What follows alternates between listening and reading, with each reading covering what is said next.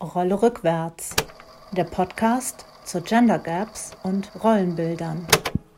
Produziert von der Arbeitnehmerkammer Bremen und der ZGF Bremerhaven.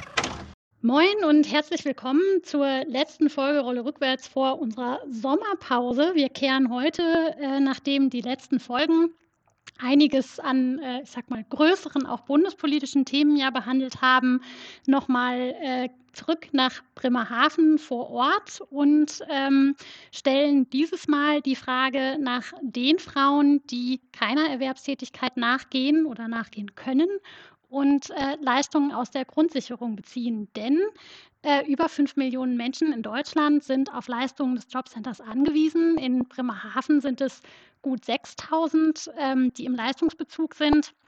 Und ähm, da spielt auch das Thema Chancengleichheit und Frauenförderung eine große Rolle. Wir haben etwa 10 Prozent von äh, Alleinerziehenden auch im Leistungsbezug, ähm, mehrheitlich Frauen, wie wir wissen. Über das Thema hatten wir auch ähm, in den Folgen vorab schon mal gesprochen. Ähm, und äh, ja, wie wir aus dem Gespräch mit Marion Salot und auch anderen Folgen schon wissen, ähm, wir haben im Land Bremen ähm, verschiedene arbeitsmarktpolitische Herausforderungen. Wir haben eine vergleichsweise hohe Arbeitslosenquote in Bremerhaven aktuell ähm, aufgrund von Corona vor allem wieder über 13 Prozent. Wir haben äh, im Land Bremen ein Drittel Familien, die ein Elternfamilien sind mit einem besonders hohen Armutsrisiko. Und ähm, genau, also nach wie vor viele Baustellen in dem Bereich. Und ähm, deswegen sprechen wir heute mit dem Jobcenter Bremerhaven. Denn das Jobcenter ist anders als ähm, ja, der Name impliziert eigentlich viel mehr als eine Behörde, die Jobs vermittelt. Ähm, vielleicht kann man sagen, das ist nicht mal der Schwerpunkt der Arbeit, ähm, denn äh, es gibt ja eine ganze Reihe von Menschen auch im Jobcenter, die dem Arbeitsmarkt aktuell gar nicht zur Verfügung stehen, zum Beispiel, weil sie Kinder betreuen oder Angehörige pflegen, ähm, weil sie gesundheitlich eingeschränkt sind oder aus anderen Gründen. Und äh, genau, wir kennen aus den, den Medien und aus dem politischen Diskurs auch ähm, eine häufige Kritik an der Arbeit der Jobcenter. Ähm, wir wissen aber auch, ähm, dass die Fülle der Aufgaben, die das Jobcenter eben ähm, ja, äh, erfüllen muss, an dieser Stelle ähm, oft bei knappem Personal und bei knapper Mittelausstellung passiert. Und äh, der Reformbedarf in diesem Bereich wird inzwischen wieder politisch vielfach diskutiert. Ähm, wir sprechen darüber heute mit Nina von Rittern, Geschäftsführerin des Jobcenters Bremerhaven seit Anfang 2021 und Tanja Hesse-Bloch, die Beauftragte für Chancengleichheit im Jobcenter Bremerhaven ist. Mein Name ist Clara Friedrich. Ich leite die ZGF in Bremerhaven und ähm, ich freue mich sehr, dass Sie heute da sind, um mit mir zu sprechen. Herzlich willkommen. Dankeschön. Frau von Rittern, Sie sind jetzt seit ziemlich genau sechs Monaten im Amt.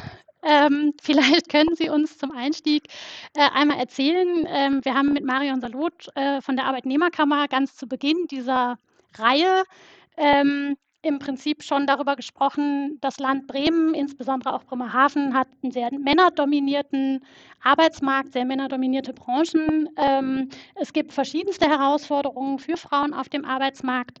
Ähm, wie gut gelingt es Frauen, ähm, hier auf dem Arbeitsmarkt überhaupt Fuß zu fassen und welche besonderen Herausforderungen sehen Sie für Ihre Zielgruppe, ähm, auch hier in Bremerhaven?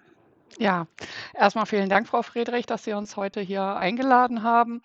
Ähm, ja, ich bin tatsächlich äh, auf dem Punkt, auf den Tag genau ein halbes Jahr da. Ich weiß gar nicht, wo die Zeit geblieben ist, ehrlich gesagt. Es ist ein, äh, ja, eine herausfordernde äh, Aufgabe, die wir hier in Bremerhaven. Eine kleine Korrektur würde ich gerne anmerken. Wir haben heute die Arbeitsmarktzahlen bekommen. Ja, wir haben immer noch eine sehr hohe Arbeitslosigkeit.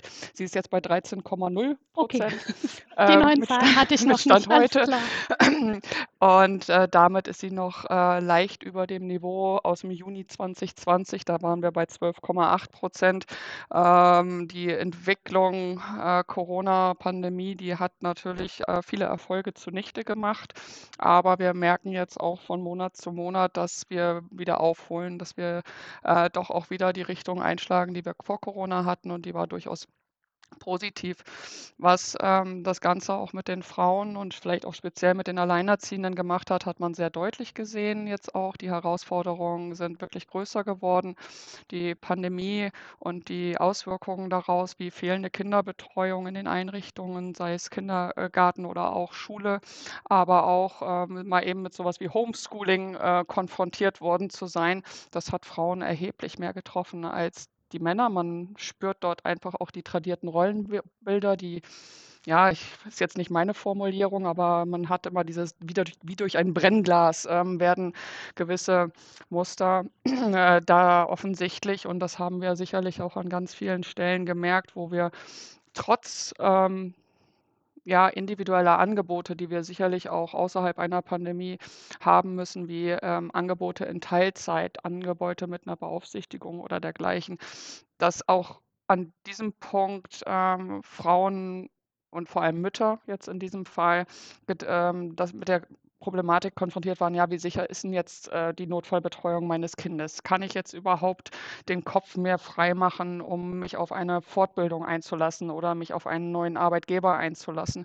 Das haben wir gemerkt und wir haben jetzt einfach auch die Hoffnung, dass mit den Lockerungen, mit den positiven Entwicklungen, die wir zurzeit haben, ähm, auch da wieder besser unterwegs sein werden.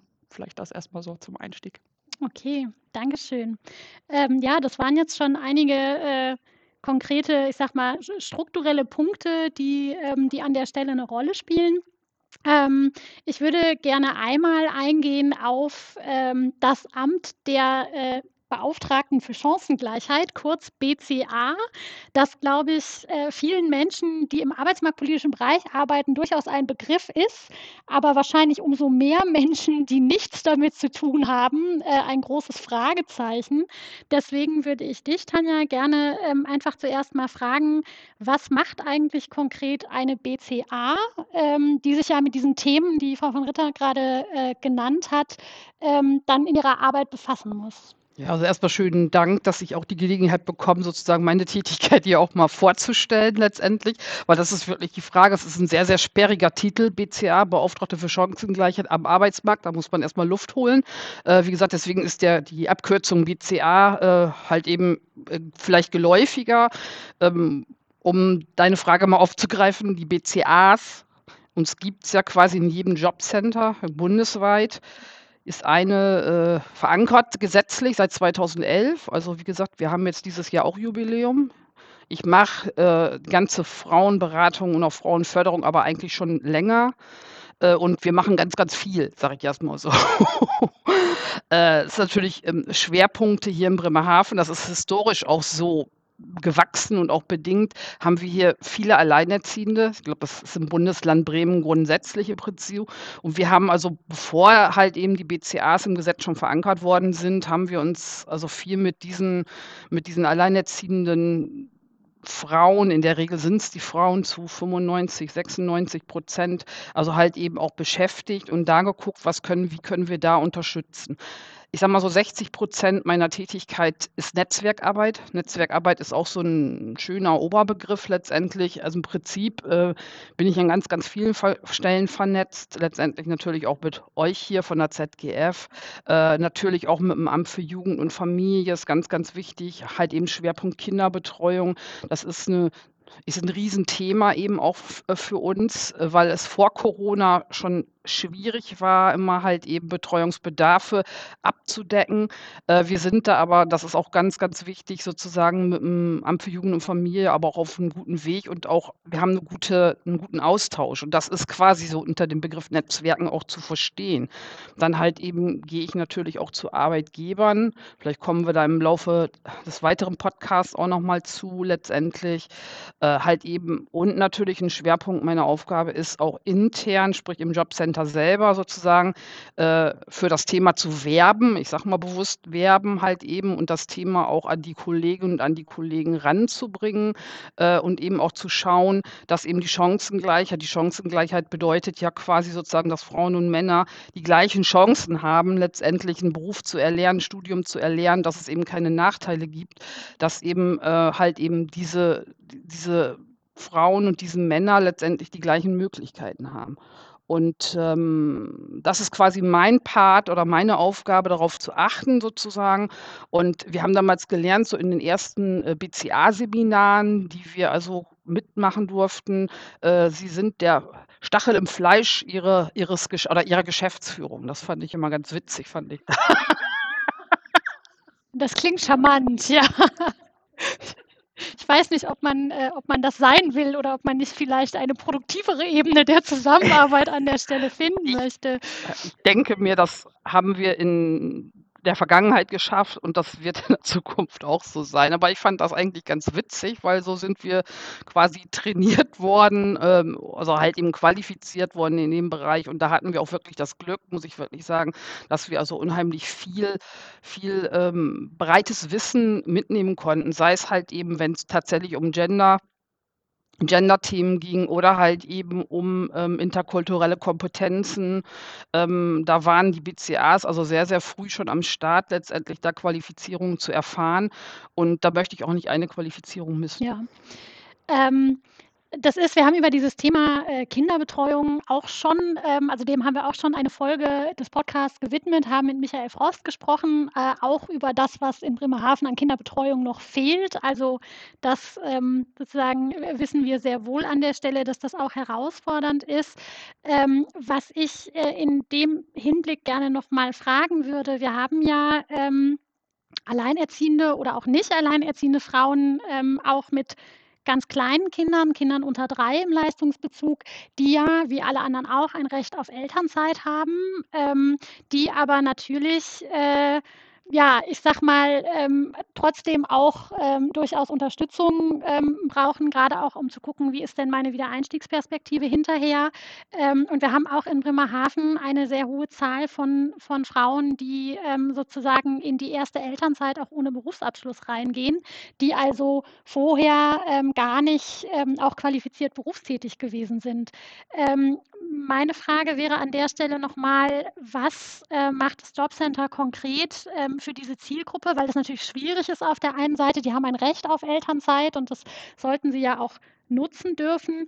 Ähm, gleichzeitig ist es ja wichtig, an der Gruppe äh, dran zu bleiben und die Leute nicht aus dem Blick zu verlieren, ähm, jetzt von Seiten des Jobcenters aus. Was ähm, genau äh, Gibt es dafür Maßnahmen? Gibt es Maßnahmen, die sich sozusagen mit dieser Zielgruppe konkret beschäftigen? Ja, ich glaube, ähm, da kann ich einiges zu, zu sagen. Äh, ich denke mir mal, wir hier im Jobcenter Bremerhaven sind an dieser Zielgruppe im Fachjargon heißt das sozusagen die Zielgruppe der Paragraph 10 SGB II Eltern, also halt eben, das sind diejenigen, die in Elternzeit sind, sprich die Elternzeit auch nehmen, also halt eben die drei Jahre aus, auch voll ausschöpfen. Äh, da sind wir also schon sehr, sehr lange eigentlich dran. Ähm, und ähm, wir haben natürlich auch jetzt selbstverständlich auch durch Corona bedingt, also Angebote kreiert, initiiert letztendlich, wo ne, die Möglichkeit auch besteht, von zu Hause aus zu arbeiten. Also wir haben jetzt diverse An ähm, Online-Angebote. Online-Angebote, das heißt, äh, die Frauen, in der Regel sind es ja die Frauen, erhalten von dem Bildungsträger, also halt eben Tablet oder ein iPad, je nachdem, leihweise, teilweise dürfen sie es hinterher sogar behalten nach Abschluss der, der Maßnahme, wo halt eben dann quasi Coaching in einer Gruppe ähm, online, sprich von zu Hause aus erfolgen kann. Ähm, das hatten wir vor Corona eigentlich schon mal so als, als Test. Das war so ein bisschen, ich sag mal, alles, was, was neu ist, dauert so ein bisschen, bis es halt eben sich setzt. Inzwischen planen wir jetzt die fünfte Staffel und ich kann wirklich sehr, sehr erfreut auch mitteilen, dass wir also quasi in knapp zehn Tagen noch ein weiteres Online-Projekt ähm, starten werden letztendlich. Und ich hoffe quasi, dass wir auch noch einen dritten Träger finden, weil die Schwerpunkte, die Inhalte, Coaching ist ja so ein weiter Begriff letztendlich. Was bedeutet das halt eben so? Ähm, und dass äh, da im Prinzip sozusagen innerhalb dieser Coaching-Angebote noch Schwerpunkte gesetzt werden. Und das ist, wie gesagt, für mich ganz wichtig. Und ein anderer Part ist, äh, der gerade in der Planung ist bei uns, dass wir also Angebote mit Kinderbeaufsichtigung. Ich sage jetzt mal bewusst diese Beaufsichtigung, weil Kinderbetreuung ist ein, äh, steckt was anderes hinter. Ich meine, letztendlich, das wird das Amt für Jugend und Familie noch anders bestätigen. Kinderbeaufsichtigung halt eben, dass die Eltern, die an diesen Angeboten teilnehmen, quasi in Rufweite sitzen, aber halt eben die Kinder durch ähm, geeignetes Personal beaufsichtigt werden. Sei es halt eben durch Tagesmütter oder halt eben äh, durch Personen, die besondere Affinität zu Kindern haben. Äh, das ist, wie gesagt, relativ neu. Ähm, da hat die Bundesagentur für Arbeit sich aber auch geöffnet letztendlich, dass wir also sozusagen jetzt auch ähm, Angebote einkaufen können. Wir kaufen die ja ein, wir führen die ja nicht selber durch, ähm, wo halt eben so ein Part Kinderbeaufsichtigung mit drin ist. Und da bin ich jetzt also bei und denke mir, das wird ein gutes Angebot werden, weil die Online-Angebote, die laufen jetzt sehr, äh, derzeit wie geschnitten Brot. Und genau für diese Zielgruppe der Eltern mit Kindern unter drei ist das, wie gesagt, ein, ein erster Schritt. Und ich habe auch bis jetzt nur positives Feedback gehört. Ne? Und die Idee oder die Anregung von Teilnehmenden, wo die ersten Durchläufe jetzt schon erfolgt sind, äh, können wir nicht noch quasi ein Online-Coaching Punkt 2 machen. Ne? Und da muss man nochmal schauen, letztendlich, wie, wie man damit umgeht oder halt eben, weil es ist ja nicht so, wenn jetzt ein zweijähriges Kind äh, da ist und äh, die, das Angebot geht jetzt sieben Monate, äh, heißt das ja noch lange nicht, dass, das ja, dass eine Kinderbetreuung dann schon da ist. Wäre im Idealfall wäre es so, dass halt eben dann in Präsenz was angeboten werden kann. Aber ich denke mir mal, online wird ein fester Bestandteil unseres Angebotes für Erziehende werden. Das klingt doch gut. Ja, vielleicht kann ich einfach nur noch mal ergänzen. Mir persönlich ist es halt auch wichtig, dass wir äh, natürlich nicht an diesem grundsätzlichen Recht der Elternzeit rütteln, aber irgendwo auch immer wieder bewusst machen, hey, die Kinder werden groß, die werden selbstständiger und man ist ja selber auch noch als Mensch da und man möchte auch was für sich selber verwirklichen und da einfach rechtzeitig auch dran zu bleiben. Ein Betreuungsplatz für einen Dreijährigen, äh, der organisiert sich nicht von allein. Also ich kann den nicht einfach ein paar Wochen vorher beantragen und dann läuft alles, dass wir auch da an dem Punkt einfach gute Coaches sind, ähm, die ähm, ja, dass man im Nachhinein nicht sagt, scheiße, hätte ich mal die drei Jahre äh, doch ein bisschen was auch für mich gemacht, auch wenn es sicherlich schwierig ist. So ein Kind verändert die Welt und äh, Fokus rückt dann einfach mal in eine ganz andere Richtung. Das ist nachvollziehbar. Aber auch das Thema Vorbild sein für das Kind, Bildung auch irgendwo ähm, ja, von Anbeginn an als Thema zu haben in der Familie, weil äh, Bildung ist nach wie vor der, das beste Mittel gegen Armut und ähm, schlicht kein anderes. Tanja, du hast eben schon gesagt, ähm, ihr bietet nicht alle Maßnahmen selber an, es werden auch Maßnahmen eingekauft. Es gibt in Bremerhaven eine ganze Reihe von Beschäftigungsträgern, ähm, die Maßnahmen anbieten. Und es gibt einige, die sehr äh, spezifisch auch ähm, für Frauen gerade äh, Maßnahmen anbieten. Ähm, da würde mich jetzt noch mal interessieren und äh, vielleicht äh, gerne von Ihnen, Frau von Rittern, wir haben da ja noch eine relativ frische Perspektive drauf jetzt. Ähm, wie nehmen Sie die Zusammenarbeit da auch wahr mit den Maßnahmen? Weil ähm, es ja durchaus äh, in der Vergangenheit, und das gilt ähm, glaube ich, äh, für, für überall äh, oder will ich sagen überall, aber nicht nur für Bremerhaven, ähm, dass es ähm, ab und zu auch Kritik gibt an der Zusammenarbeit, an dem Füllen von Maßnahmen, was natürlich verschiedenste Gründe haben kann. Ähm, aber dass da ja sozusagen das Jobcenter auch eine zentrale Stelle ist, um die ähm, äh, spezifischen bestehenden Maßnahmen an anderen Stellen auch zu füllen. Wie nehmen Sie da die Zusammenarbeit wahr? Würden Sie sagen, das funktioniert gut in Bremerhaven? Also, ähm, erst ist da auch noch eine lange To-do-Liste bei mir im Sinne von Träger kennenlernen. Das ist, äh, tatsächlich auch aufgrund, äh, der bekannten Rahmenbedingungen ein bisschen hinten runtergefallen. Das, äh, habe ich mir aber fest vorgenommen, da auch äh, auch noch mehr vor Ort zu sein. Ich habe auch ein großes Interesse, mit den Teilnehmern und Teilnehmerinnen da mal persönlich ins Gespräch zu kommen, weil das Feedback ist auch am Ende, äh, für mich wertvoll, um auch beurteilen zu können, wie gut ist denn eigentlich so ein Angebot. Wenn Sie jetzt auf sowas wie Maßnahmebesetzung gucken, ich kenne diese Diskussion, ich kenne diese Diskussion auch aus anderen Häusern, wo ich bisher gearbeitet habe äh, dass das immer wieder ein Thema ist. Und es ist natürlich so, dass hinter allen, was äh, wir machen, auch erstmal eine Planung steht. Wir machen uns ein Jahr vorher immer Gedanken, äh, gucken uns sozusagen die Menschen an, die bei uns im Leistungsbezug sind und wollen äh, als Ziel immer einen sehr bunten Mix haben an Förderinstrumenten. Wir haben im äh, Sozialgesetzbuch zwei viele, viele Fördermöglichkeiten, die von sehr marktfern bis hin zu, ja, da geht es auch wirklich Richtung abschlussorientierte Fortbildung und der ähm, da wollen wir halt immer gucken, dass wir auch passgenau was äh, im Köcher haben für die Menschen, die bei uns sind. Von daher werden auch gewisse Maßnahmen dann eingekauft, auch in einer gewissen Größenordnung. Das Vergaberecht gibt uns da vielleicht auch noch gewisse Handlungsspielräume im Sinne, man kann mal aufstocken, mal reduzieren. Aber ähm, grundsätzlich ist unser Anspruch und unser Ziel natürlich, die Maßnahmen dann auch immer äh, so voll zu haben, dass es sich auch wirtschaftlich äh, irgendwo lohnt. Wir, wir arbeiten hier mit Steuergeldern. Nichtsdestotrotz ähm, arbeiten wir ja auch mit Menschen. Und äh, wir müssen an einem Punkt, der ist auch, ähm, ich sag mal, wir müssen an einem Punkt im Jahr sagen, was wollen wir machen. Und ähm, dann ist es halt auch äh, nicht immer ganz einfach, da vielleicht die Punktlandungen zu bekommen. Und wir müssen auch immer Rahmenbedingungen mit betrachten. Es liegt dann nicht an, äh, an uns oder an den Menschen, dass wir da vielleicht mal eine Maßnahme nicht zu 100 Prozent voll haben. Aber es gibt gute Gründe, weswegen das mal nicht so ist. Und man muss auch immer gucken, hat man da vielleicht auch Nachjustierungsbedarfe. Grundsätzlich habe ich aber in dem halben Jahr, wo ich da bin, wenig äh, Kritik, die jetzt bis zu meinem Schreibtisch zumindest gekommen ist. Das muss man vielleicht immer ein bisschen eingrenzen. Ähm, aber wir schauen dann auch hin und äh, gucken, dass wir da äh, ja auch sagen, kann man da noch intern eine andere Werbetrommel rühren oder so. Und da ist auch zum Beispiel Frau Hesse-Bloch, was das Thema Frauen anbelangt. Also äh, ich finde das auch so schön, wie sie da in ihren Staffeln spricht. Ich bin in den Besprechungen auch dabei und dann heißt es wieder, komm, wir machen, wollen wir nicht noch eine machen, haben wir noch genügend und dann wird das auch wirklich austariert und das klappt wunderbar und sie ist tatsächlich in dieser Hinsicht auch der Stachel im Fleisch, nicht nur bei mir, sondern ja, ich finde die Formulierung auch tatsächlich ganz gut. ähm, sie ist sie nicht nur äh, bei mir, sondern bei all meinen Führungskräften. Wenn wir sagen, wir brauchen äh, was im Bereich XY, äh, was vielleicht sogar so ein männerdominierter Bereich ist, wo wir dann aber sagen, hey, wenn wir aber Frauen da rein haben wollen, dann brauchen wir diese Fortbildung auch in Teilzeit. Sonst werden wir das nicht hinkriegen. Und da ist sie wirklich ein, ein Wächter äh, für die Chancengleichheit am Arbeitsmarkt und das gefällt mir außerordentlich gut. Eine Wächterin, wenn ich das korrigieren darf. Ähm, Tanja, kannst du so aus dem Bauch raus, sag ich jetzt mal, oder aus deiner Erfahrung raus eher ähm, konkret, konkrete Gründe nennen, warum das vielleicht manchmal nicht gelingt, Maßnahmen zu besetzen? Oder ist es ähm, schwierig, äh, auf ein oder zwei Sachen runterzubrechen?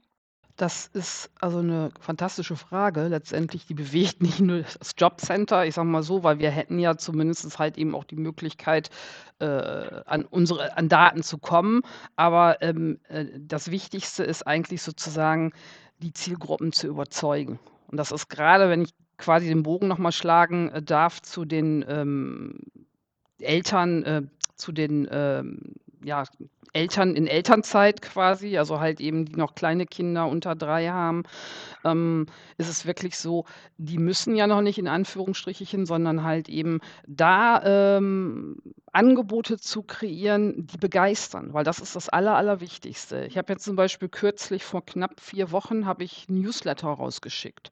So ein bisschen bunt auch, mit ein paar kleinen Figuren. Also halt eben einfach nur eine Information für Eltern mit Kindern unter drei, äh, unter drei die ähm, also halt eben teilweise mich auch dann wirklich schnell zurückgerufen haben oder mir gemeldet haben und sagen, ich habe an der und der Maßnahme Interesse. Und was mir aufgefallen ist, dass ganz, ganz viele sagen, das habe ich gar nicht gewusst. Und ich sage mal so, wir wundern uns natürlich, wir arbeiten natürlich schon lange, lange Zeit mit Angeboten. Viele Angebote haben wir wirklich seit über 15 Jahren schon im, ja, im, im Angebot quasi, halt eben ähm, um Frauen, um Eltern, um Mütter zu fördern. Äh, aber trotzdem wachsen immer wieder Eltern nach, die sagen, habe ich gar nicht gewusst, habe ich gar nicht gewusst. Und da ist vielleicht also halt eben auch zu überlegen, wie kann man oder wie können wir äh, die Informationen weiter, weiter verbreiten. Natürlich, klar, ähm, die Beratung am, äh, direkt sozusagen im Jobcenter durch die Kolleginnen und Kollegen findet natürlich statt. Ähm, aber halt eben, ich sage mal so, eine größere Menge Menschen zu erreichen, die halt eben wirklich jetzt äh, diese Herausforderung Erziehende halt eben noch keine Kinderbetreuung vorhanden haben, das ist, es ist, ist schwierig letztendlich. Und das, wenn ich mit äh, Netzwerkpartnerinnen, Netzwerkpartnern spreche, äh, denen geht das ähnlich. Also halt eben, das ist wirklich also ich kann es gar nicht genau mit, mit einem Punkt benennen. Es ist immer wieder eine Herausforderung letztendlich, aber ich, ich merke, und das habe ich jetzt bei diesem Newsletter, den ich versandt habe, ich habe ungefähr 200, 300 ähm, Mütter angeschrieben, Ich glaube, diesmal waren es wirklich nur Mütter. Bewusst habe ich mir Mütter rausgesucht, weil das äh, in der Regel sind es wirklich äh, die Mütter, die auch also halt eben die Erziehungsarbeit machen. Das ist ein ganz, ganz seltener Väter und da sind die Kinder auch schon älter. Also halt eben, äh, und die Resonanz, die war für mich sehr, sehr erfreulich gewesen. Natürlich war ich so ein bisschen überrascht. Ich sage, gut, okay, nächstes Mal musst du ein bisschen eine kleinere Anzahl anschreiben, damit das auch alles relativ schnell abgearbeitet werden kann. Es kann ja nicht sein, dass ich sage, Mensch, wir haben hier tolle Angebote, vielleicht kommen wir im weiteren Verlauf des Gesprächs ja nochmal drauf. Also halt eben, wir haben die Möglichkeit, hier einen Führerschein ähm, zu machen, damit sie mobiler werden. Wir haben die Möglichkeit, sozusagen diese Busfahrerin zu qualifizieren. Das sind wirklich alles so Highlights und das alles in, in Teilzeit, wo ich auch immer wieder die Resonanz bekomme, oh, habe ich gar nicht gewusst, interessiere ich mich für. Ja? Aber halt eben, ich denke mir mal, äh, die, die, den, den Königinnenweg, den gibt es da letztendlich nicht. Also halt eben Menschen für irgendein Angebot zu begeistern. Und das ist, wie gesagt, jetzt nicht nur auf so Jobcenter runtergebrochen, sondern für alle Angebote, die sozusagen für bestimmte Zielgruppen, für bestimmte Menschen äh, angeboten werden. Also ich bin da im ständigen Lernprozess. Ja, das heißt, Kommunikation ist an der Stelle ganz zentral und da muss sozusagen an allen Stellschrauben auch beidseitig vielleicht ähm, auch noch gedreht werden. Ich komme jetzt noch mal auf diesen äh, Begriff Stachel im Fleisch zurück, weil er jetzt schon mehrfach ge gefallen ist und zwar mit der Frage, ähm, es ist natürlich gut, dass es eine BCA gibt im Jobcenter, äh, die macht wichtige Arbeit. Ähm, ich habe eben gesagt, die Zusammenarbeit könnte ja vielleicht auch ein bisschen produktiver sein im Sinne von Stachel im Fleisch klingt erstmal sehr negativ. Eigentlich wäre es ja wünschenswert, ähm, dass äh, Genderkompetenz und eine geschlechtsspezifische Beratung durchweg Feedback im Jobcenter vorhanden sind, nicht nur bei der BCA, die dann immer mit dem Zaunfall winken muss. Ähm, deswegen wäre das für mich nochmal eine Frage. Es gab ähm, zugegebenermaßen, ist die schon einige Jahre alt, mal eine Studie, ähm, ich glaube, von der Hans-Böckler-Stiftung, ich bin mir nicht mehr ganz sicher, ähm, äh, zu, zur Vermittlung in Jobcentern, wo auch äh, festgestellt wurde, Frauen insbesondere in Bedarfsgemeinschaften, wo also Mann, Frau und dann eventuell auch noch Kinder da sind, werden eher nachrangig vermittelt, weil die sozusagen dann, wird gesagt wird, wir vermitteln jetzt den Mann, der ist dann Familienernährer, die Frau kümmert sich um das Kind und damit haben wir die erstmal versorgt. So, wie gesagt, das ist, die Zahlen sind schon ein bisschen älter, nichtsdestotrotz stellt sich ja die Frage, ähm, äh, inwiefern ähm, wird, ähm, kann das im Jobcenter auch in der individuellen Beratung, ähm, können solche Dinge, die eine BCA den ganzen Tag macht, sage ich mal, auch berücksichtigt werden. Wie würden Sie sagen, steht das Jobcenter in Bremerhaven da in puncto Genderkompetenz? Ja, das ist äh, eine, ähm, ja, eine berechtigte Frage auf jeden Fall. Ich äh, muss sagen, mein Eindruck ist da sehr positiv. Äh, Frau Heiser-Bloch kann da gerne gleich auch mal äh, von ihrer EVA-Truppe äh, genauer erzählen. Also wir haben ähm, Multiplikatoren in allen Teams, die auch äh, ja, in der Netzwerkarbeit nochmal einen Tick mehr vielleicht geschult sind, als es der, äh, die normale Vermittlerin, der normale Vermittler ist. Also jeder, jedes Team hat da sozusagen einen kompetenten Ansprechpartner und auch jemanden, der in Dienstbesprechungen dieses Thema auch hochhält und ähm, weiter ähm, ja, nicht, nicht vergessen lässt. Ähm, Vielleicht auch für mich nochmal, wir ziehen ja nun im November oder Mitte November voraussichtlich in den Neubau ein. Und das ist für mich auch nochmal mit einer ganz großen Chance verbunden, weil wir haben äh, vor, auch mehr die Familie noch in den Blick zu nehmen. Ähm, also heißt bei uns Bedarfsgemeinschaft, das ist der technische Ausdruck. Am Ende sind es äh, Familien in den unterschiedlichsten Schattierungen, also von äh, der klassischen, der Alleinerziehenden, der Patchwork-Familie und da einfach vielleicht nochmal gemeinsam anders drauf gucken zu können und auch die kurzen Wege zu unserem Leistungsbereich für uns nochmal anders nutzbar zu machen. Also auch im Sinne von, hat da jemand vielleicht gerade ein Darlehen äh, beantragt? Ist es jetzt gerade der richtige Zeitpunkt, um vielleicht noch mit einem anderen Thema reinzukommen? Oder ist es vielleicht etwas, wo wir äh, auch noch eine andere Vorteilsübersetzung vielleicht hinbekommen? Ja, das sind äh, für mich einfach Chancen, die mit äh, dem Thema einhergehen. Aber um die, auf die Kernfrage zurückgekommen, ich sehe das Haus sehr gut aufgestellt, äh, wobei Frau Hessebloch mir sicherlich beipflichten wird, dass man bei diesem Thema nie am Ende ist und äh, dass es auch immer wieder ähm, bedarf, dieses Thema auf ein, ja, eine Priorität auch einzuräumen bei all den vielen Themen, um die wir uns äh, noch zusätzlich zu kümmern haben. Aber das passiert in dem Haus. Haben Sie jetzt meine Frage nach sehr gut, aber schon gut genug direkt gleich vorweggenommen. Ähm, ja, Tanja, du kannst gerne noch mal was zum EVA-Modell sagen. Danach hätte ich sowieso noch mal gefragt, weil äh, das kenne ich auch bisher ähm, aus keinem anderen Jobcenter. Ähm, insofern vielleicht gerne noch mal zwei Sätze dazu, was es damit eigentlich auf sich hat. Ja, gerne. Also quasi die Frage, die du ja gestellt hattest, ist äh, gewesen, sozusagen, was, wie sieht es mit der äh, Gender-Kompetenz in dem Jobcenter aus?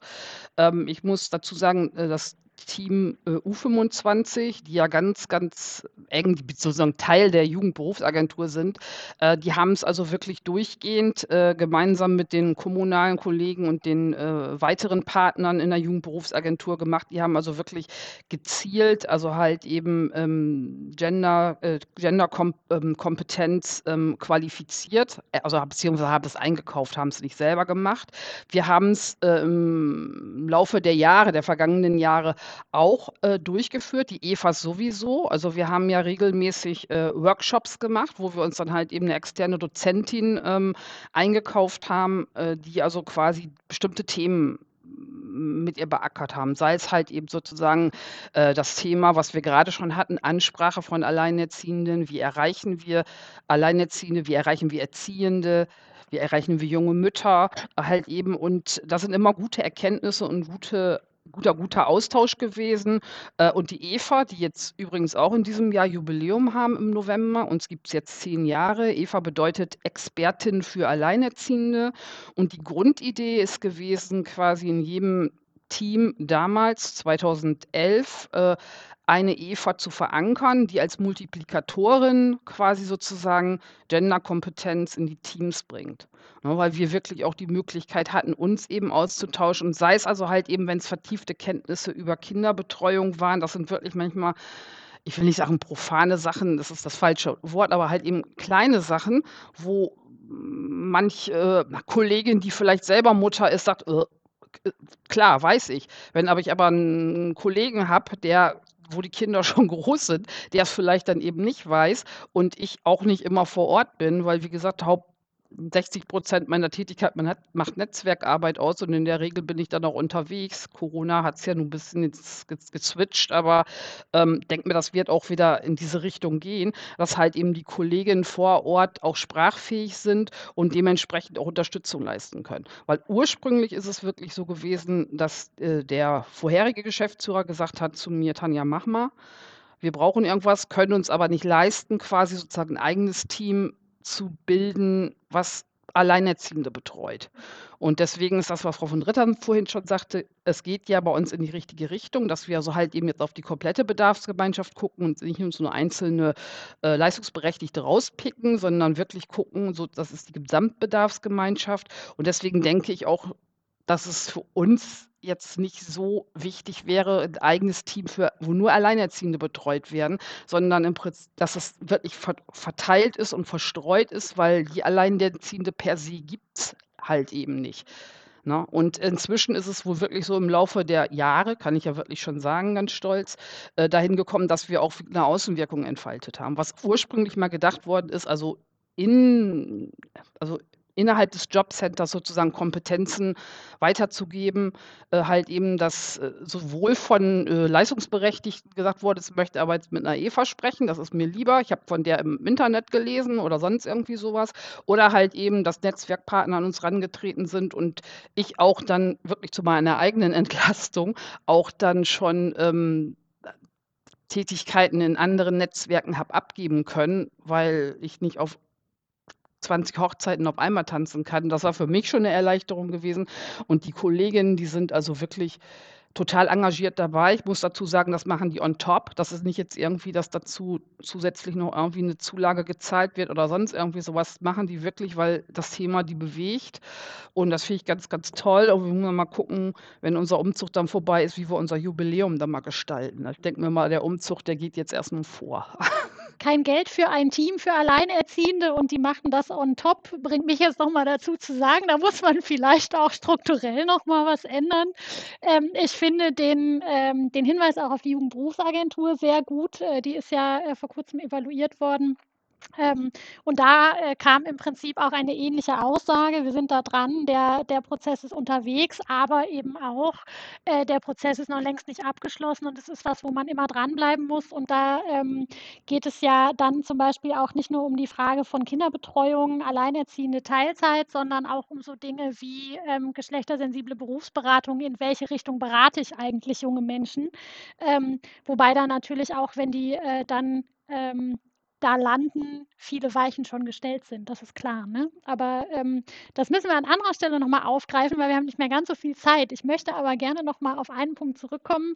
Ähm, es hat in, in Bremerhaven, aber auch ähm, bundesweit, soweit ich das mitgekriegt habe, jetzt im Zuge der Corona-Krise sehr viel Kritik auch an, an den Jobcentern gegeben, was Erreichbarkeit anging, weil ähm, ja viel geschlossen war, viel auf digitale Medien umgestellt wurde ähm, dass an Stellen vielleicht auch sozusagen die ähm, Notwendigkeit von Unterstützung bei Antragstellen und solchen Dingen auch an anderen Stellen erhöht hat. Ähm, aber klar ist ja, das Jobcenter hat viel stärker als, als es vorher der Fall war, jetzt auf Digitalisierung gesetzt.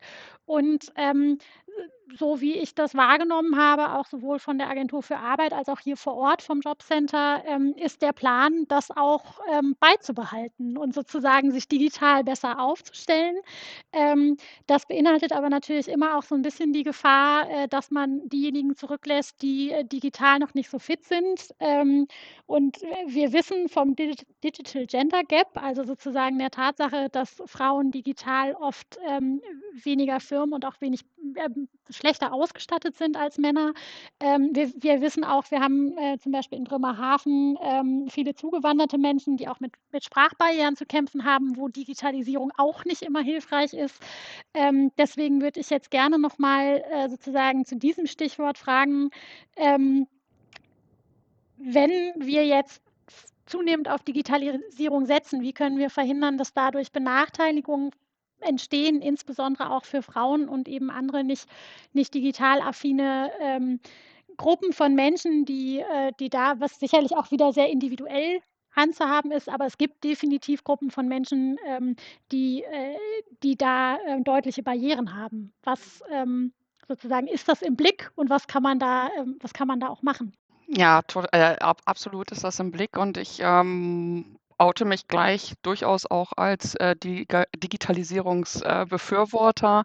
Äh, ähm, wir haben ein Online-Zugangsgesetz, wo wir ähm, noch auch ähm, alle Behörden in Deutschland, glaube ich, vieles vor sich haben. Und ähm, Fakt ist aber für mich, ähm, die persönliche Beratung ist und bleibt unser Kerngeschäft. Und äh, digitale Angebote sind für mich zusätzliche Angebote erstmal. Also wir haben jetzt auch gesagt, die, hm, die Entwicklung gerade hier in Bremerhaven, was die Pandemie anbelangt, ähm, erlaubt ja auch wieder mehr persönlichen Kontakt. Das heißt, Vermittler laden auch wieder ein ähm, zu sich ins Büro. Wir haben auch ganz klar gesagt, hey, da wo telefonische Beratung gut funktioniert hat, können wir es ja im Zweifel auch erstmal dabei belassen. Ähm, aber denkt an die Menschen mit Sprachbarrieren. Denkt an die Menschen, die keine Technik zu Hause haben. Äh, das äh, ist mir ganz wichtig und in dieses ähm, Horn blase ich auch sehr ähm, ähm, ja, permanent, weil ich sage, wir müssen einfach immer mit Blick auf die Rahmenbedingungen, was bringt dieser Mensch mit an äh, Kompetenzen, an Equipment, an Ressource und was ist da in dieser Situation das richtige Angebot? Und der, wenn wir unsere Online-Angebote, und ja, die werden immer mehr, wir, wir hoffen, dass wir in diesem Jahr noch die Online-Terminierung im Sommer, Spätsommer starten können. Ähm, wir, wollen schon, äh, wir wollen den digitalen Hauptantrag Auftrag mitgestalten als eins von 16 Jobcentern, was zum Ende des Jahres äh, angepeilt ist. Und das ist etwas, wo ich sage, da da müssen wir gucken, dass wir die Menschen mitnehmen. Also ich muss erstmal bei mir im Haus einfach gucken, dass ich meine Mannschaft mitnehme, weil wer, nur wer die Angebote auch intern gut kennt und mit Überzeugung beraten kann, kann auch erkennen, welchem Kunden, welcher Kundin das äh, am Ende zugutekommt. Und am Ende wird es gerade bei Erziehenden und ich sage jetzt auch mal speziell Alleinerziehenden zu einer Erleichterung führen, in, in, meiner Welt jedenfalls. Ich stelle mir vor, eine alleinerziehende Mutter hat ein dringendes leistungsrechtliches Anliegen, was sie recht schnell geklärt haben muss. Sie könnte dann abends, nachts um elf äh, online einen Termin buchen, ähm, ohne irgendwo äh, sich in eine Schlange stellen zu müssen, kann gleich im Zweifel ihr Beratungsanliegen schon benennen. Das heißt, der Mitarbeiter, die Mitarbeiterin, die dann zuständig ist, kann sich auf diesen Termin Termin vorbereiten. Man muss sich halt nicht am Empfang irgendwie äh, ja, in eine Reihe stellen. Ähm, auch wenn ich äh, gewisse Anträge online äh, machen kann, ich gewinne einfach Zeit. Wenn ich Erziehender, Erziehende bin, ähm, dann muss ich vielleicht mein Kind noch äh, in die Schule bringen, ich muss es wieder abholen, dann soll es aber nachmittags zum Tennis oder zu einer Freundin. Und äh, am Ende können digitale Angebote ideal auch dabei helfen, ja, diese Herausforderungen, die man als äh, Erziehender, Erziehender hat, besser zu bewältigen. Da sind wir sicherlich noch ganz am Anfang. Also wir haben viel erreicht. In, äh, auch die Pandemie war tatsächlich äh, ein Turbo für die Digitalisierung. Aber ich, ich setze da tatsächlich wesentlich mehr Chancen als Risiken rein. Aber ähm, Sie haben recht, Frau Friedrich, sich bewusst machen, was bedeutet das und auch wieder immer das passende Angebot auch für die Menschen, in, ja, die Grundsicherung bei uns zu beziehen. Das muss, unsere, muss unser Augenmerk immer drauf bleiben. Ich glaube auch, dass das eine Chance sein kann, aber ich glaube, man muss dann gleichzeitig ähm, schauen, dass man, was wir jetzt während Corona gemerkt haben, ähm, wir haben, also es ist sehr stark sichtbar geworden, wer guten digitalen Zugang hat und wer das nicht hat und auch die, die richtigen Kenntnisse, um damit umzugehen. Und ich glaube, wenn man das flankiert mit dem, was ja auch an anderer Stelle schon gefordert wurde, zu sagen, wir fördern digitale Kompetenzen grundlegend ähm, und grundsätzlich auch für, für bestimmte Zielgruppen, ähm, wenn das Hand in Hand geht, dann äh, kann ich mir auch sehr gut vorstellen, dass das mehr, mehr Chancen als Risiken mit sich bringt. Ja, ich würde sagen, wir sind dann mit unserer Zeit jetzt schon am Ende. Ähm, wir haben immer ähm, ja, eine etwas gemeine Frage zum Schluss. Äh, Sie dürfen nämlich nur mit, in einem Satz antworten. Ähm, ich würde jetzt an dieser Stelle ähm, mit Blick auf unser Gespräch vielleicht mal fragen, wir haben, wir haben gesprochen über ähm, sozusagen Sorgearbeit, die Entwicklung von Kinderbetreuung, wir haben ähm, gesprochen über Digitalisierung, wir haben ähm, ich habe zu Anfang schon erwähnt, es gibt ganz viel ähm, auch ähm, insgesamt Reformdiskussionen ähm, zum, zum Thema äh, SGB II. Ähm, vor diesem Hintergrund oder vor dem, dem Hintergrund der Diversität dieser Themen, ähm, was wünschen Sie sich und was wünschst du dir für die Debatte um Menschen und insbesondere Frauen in der Grundsicherung für die Zukunft? Ausreichend Kinderbetreuung wäre so ein ziemlicher Wunsch, der ziemlich weit oben ist. Ähm, ich darf nur einen Satz sagen. Ähm, wir müssen einfach sehen, dass diese Menschen, es gibt nicht die Alleinerziehende, die Erziehende, den Erziehenden. Die Welt ist so, so bunt und äh, äh, ich wünsche mir, äh, dass die Diskussion darum das auch berücksichtigt und nicht sagt, ja, warum macht ihr das nicht? Dann würde das doch alles funktionieren. Nein, es ist tatsächlich äh, auch auch gesetzt im Fall, wir haben eine Kinderbetreuung sichergestellt, kann es sein, dass um die Ecke noch andere Probleme kommen, die dann wiederum eine äh, Qualifizierungsaufnahme oder Beschäftigungsaufnahme entgegenstehen. Und es ist ein langer Weg und wir brauchen da langen Atmen und wir brauchen vor allem Partner. Das ist nicht ganz ein Satz, aber so, vielleicht können wir es als viele, viele, Neben, viele Nebensätze äh, deklarieren. Ja, Frau Hessebloch darf jetzt einfach nicht mehr. ich habe wirklich nur einen Satz. Sehr schön. Ich möchte gerne, ich wünsche mir und möchte gerne mehr Arbeitgeber mit ins Boot holen. Punkt. Okay, vielen Dank.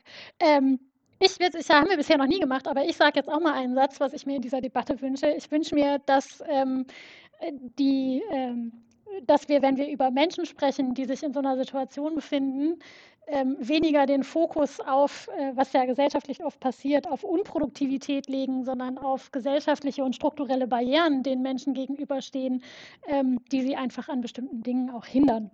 So, das war für mich nochmal wichtig. Vielen herzlichen Dank ähm, fürs Kommen, fürs äh, über all diese Dinge sprechen. Ich freue mich sehr, dass das ähm, geklappt hat. Und äh, genau, wir verabschieden uns mit Rolle rückwärts in die Sommerpause und sehen uns dann nach der Sommerpause mit neuen Themen hier auch wieder. Bis dahin. Vielen Dank.